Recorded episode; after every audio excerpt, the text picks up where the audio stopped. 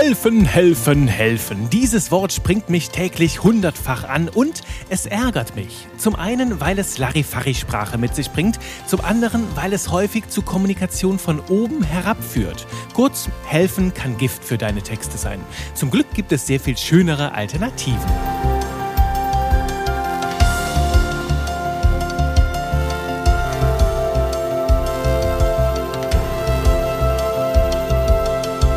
Willkommen hier im Buchstaben Wunderland. Willkommen zu leckeren Texten mit Tiefgang und ohne Schleimspur. Natürlich immer mit mir, Juri Keifens, deinem Trainer für modernes Copywriting, für schöne Verkaufstexte, die auf Augenhöhe deinen Wert kommunizieren.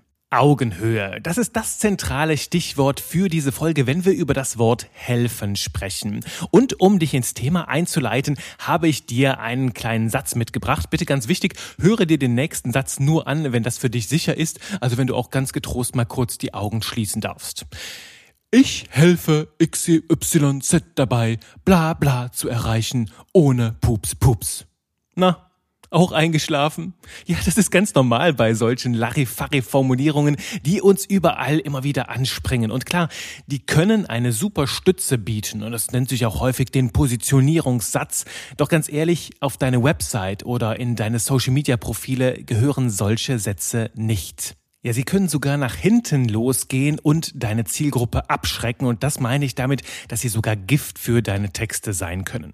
Warum ist das so? Nun, ganz zentral habe ich zwei Probleme damit. Das erste Problem ist, sie wirken total abgedroschen. Das heißt, das sind Sätze, die hörst du überall an jeder Stelle. Das sind so Vorlagen, wo du einfach nur kurz deine Zielgruppe und dein Angebot einfügst und zack, ist es da. Und dadurch ne, sind es ganz klar sehnlose Texte ohne Persönlichkeit, ohne Alleinstellungsmerkmal und wenn wir sowas lesen, dann merken wir einfach, hoch, ist einfach nur wieder so ein Thema wie tausend andere vorher und es schläfert uns ein und lädt uns nicht unbedingt dazu ein, tiefer einzutauchen und das Angebot kennenzulernen. Also diese einschläfernde Larifari-Wirkung, das ist der erste Punkt. Doch noch viel wichtiger als das ist der zweite Punkt, nämlich das Wort helfen suggeriert eine Hilfsbedürftigkeit. Ja, das Wort helfen impliziert, dass jemand da auf der anderen Seite hilfsbedürftig ist. Und das ist keine gute Idee, wenn du langfristige Beziehungen zu deiner Zielgruppe auf Augenhöhe angehen willst. Denn bei dieser Hilfsbedürftigkeit, da steckt eine Hierarchie drin. Ne? Also für mich frage ich mich sofort, ist diese helfende Person der anderen überlegen? Arbeitet die, diktiert die, gibt die gute Ideen von oben herab? Bin ich klein und du groß? Das hat so eine negative Färbung, die auf sehr, sehr viele Persönlichkeitstypen sehr beklemmend wirken kann. Denn da kann eine Unterwürfigkeit drinstecken, so dass du sagst, ich helfe dir, dass du äh, versuchst, mich unterwürfig zu machen oder mich in eine Opferhaltung zu bringen oder mich sogar in eine Abhängigkeit bringen willst oder ich mich dadurch bevormundet fühle. Und wegen all diesen kleinen Tonalitäten, diesen seltsamen Färbungen da drin, kann das Wort helfen und diese Hilfsbedürftigkeit, die da mit drinsteckt, das kann auf viele Menschen abschreckend wirken. Daher lege ich dir ans Herz, mit diesem Wort helfen und den darin enthaltenen Assoziationen ganz bewusst umzugehen. Also das Wort bewusst und hinterfragt im Marketing einzusetzen. Denn natürlich dürfen wir auch hier relativieren, nichts ist schwarz-weiß. Kann das Wort helfen im Marketing auch wichtig sein? Kann das Wort helfen im Marketing auch helfen? Ja, natürlich.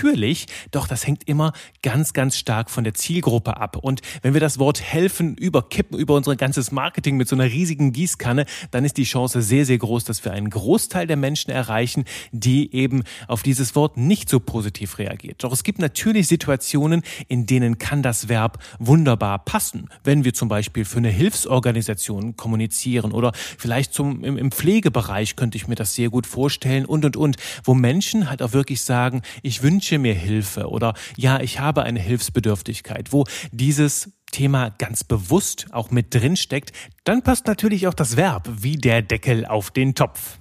Hier ist also klar, je nach Empfänger haben deine Worte eine ganz andere Wirkung. Den krassen Macher, ne, der große Dinge mit viel Selbstbewusstsein angeht, den würde ich natürlich ganz anders ansprechen als eine verzweifelte Person, die händeringend um Hilfe sucht. Ganz natürlich. Und es bedeutet nicht, dass jetzt der große Macher, ne, der, der mit, mit Trommeln auf der Brust und kaka, kaka an die Dinge herangeht, dass der nicht hilfsbedürftig ist. Der braucht vielleicht genauso Unterstützung, doch wir dürfen ihn mit einer einer anderen Sprache begegnen, damit das auch in seine Welt passt. Denn ganz häufig sind solche Menschen, die mögen es nicht, wenn man von oben herab kommuniziert, sondern suchen die Kommunikation auf Augenhöhe. Da dürfen wir dann ein anderes Verb einsetzen, doch dazu kommen wir dann später, wenn es um die Tipps geht, wie können wir das denn anders machen. Noch ein anderes Beispiel, um diesen Sachverhalt ganz klar zu machen. Ne?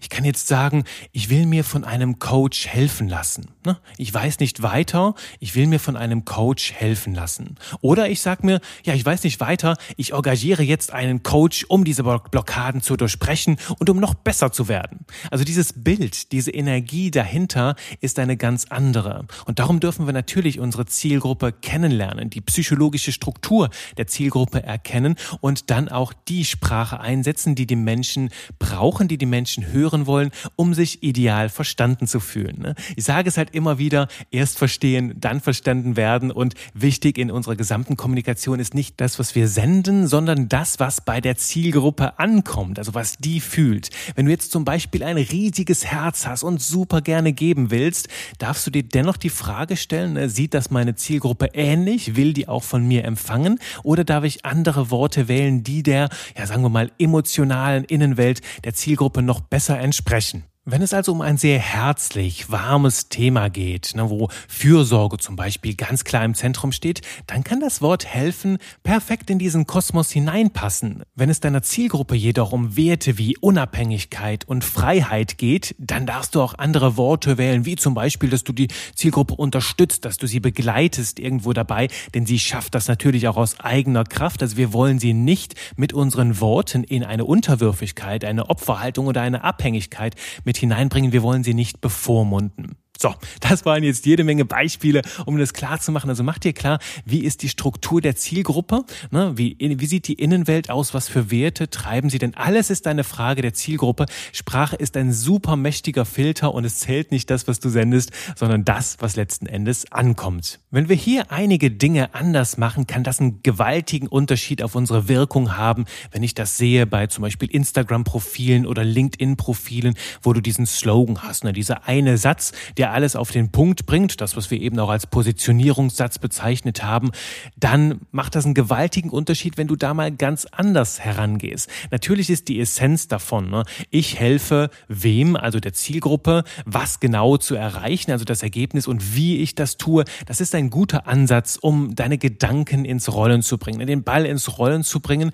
Das ist für mich so eine Krücke, die dich dabei unterstützt, erst einmal Klarheit in deine Gedanken zu bringen. Doch wenn du das auf dem Papier hast, kannst du anfangen, das natürlich zu frisieren und daran zu feilen, damit es einzigartig wird und da auch Worte mit reinpacken, die ja das Ganze etwas außergewöhnlich machen, die die Aufmerksamkeit der Menschen wecken. Ne? Erinnere dich da an die Power Words, die wir hier in Folge 43 besprochen haben. Also du kannst da Power Words mit in deine Sätze streuen, um die ja außergewöhnlich zu machen, markant zu machen, dass sie einfach auffallen, aus der grauen Masse herausbrechen. Und du kannst noch zwei andere Dinge tun. Also zwei Ansätze habe ich dir mitgebracht, um dieses Thema, ne, dieses Wort helfen auszuräumen und insgesamt diese Formulierung etwas zu umgehen. Und der erste Tipp, ne, der liegt ja auf der Hand. Du kannst ein anderes Verb nutzen. Und hier gibt's natürlich tausende von Möglichkeiten. Also die deutsche Sprache kennt so viele schöne Verben, die du da reinbringen kannst, dass da ja deinen Experimenten gar keine Grenzen gesetzt sind. Geh dazu mal einfach mit offenen Augen, Ohren, mit offenem Herzen durch den Alltag und lass dir die Verben einfach so zufliegen. Spannend könnte auch für dich sein, der Tipp aus Folge 45, mehr lesen und beim Lesen auch spannende, schöne Verben zu entdecken. Ich bring dir ein paar mit hier. Das erste Verb, ne, das, das was ganz nahe liegt, um das Thema helfen zu ersetzen, ist zum Beispiel ich unterstütze. Unterstütze Menschen dabei, das und das zu tun. Natürlich klingt das auch noch so ein bisschen, als würden sich die Menschen auf dir abstützen. Doch natürlich ist das Bild nicht ganz so krass, wie wenn ich jetzt Menschen helfe. Da sehe ich eher so das Bild, ja, ich trage die und so, mache es denen ganz leicht, bringe die in so eine Haltung wie so der kleine Baby, das in der Wiege legt und dass ich äh, vor mich, vor mich hinfahre.